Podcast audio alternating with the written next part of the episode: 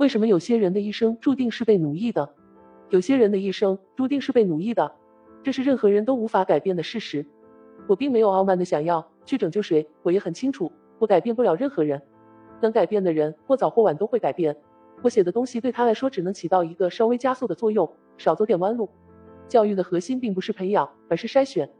那些无法被改变的人，命运几乎是被注定的。只是每次看到这样的人，都会有种生理不适，总感觉就像在路边看到一群人撕扯另一个人的身体。吞下他的肉，每次遇到这种时刻，我都会产生某种莫名的悲哀与无力感。我不明白为什么生理构造相同的人类被如此惨烈的剥削，他还是像个动物一样无法察觉，甚至乐在其中。我不明白为什么这种比恐怖片还要恐怖的事情无时无刻的上演，人们身处其中却能轻松的生活。我每天都在努力的挣扎，避免自己成为他人的盘中餐，小心翼翼的避免犯错，避免自己走到万劫不复的境地。但看着那么多人类。欢快地奔向为他们定制的屠宰场，却什么都没有察觉。生存是一个多么残酷的话题！你每天可以在任何地方看到为生存奔波的人类，在贫穷愚昧中痛苦挣扎的人类。每天都有无数悲剧在上演，有无数惨不忍睹的事情发生。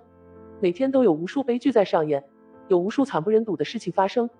可即使如此，大家还是不愿意去学习，去训练自己，让自己变强，让自己看清这个世界真实的样子，努力的照顾好自己，努力的照顾好家人。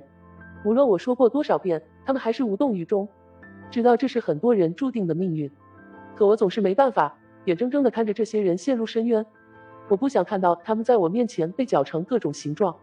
或许我才是精神不正常的那一个吧。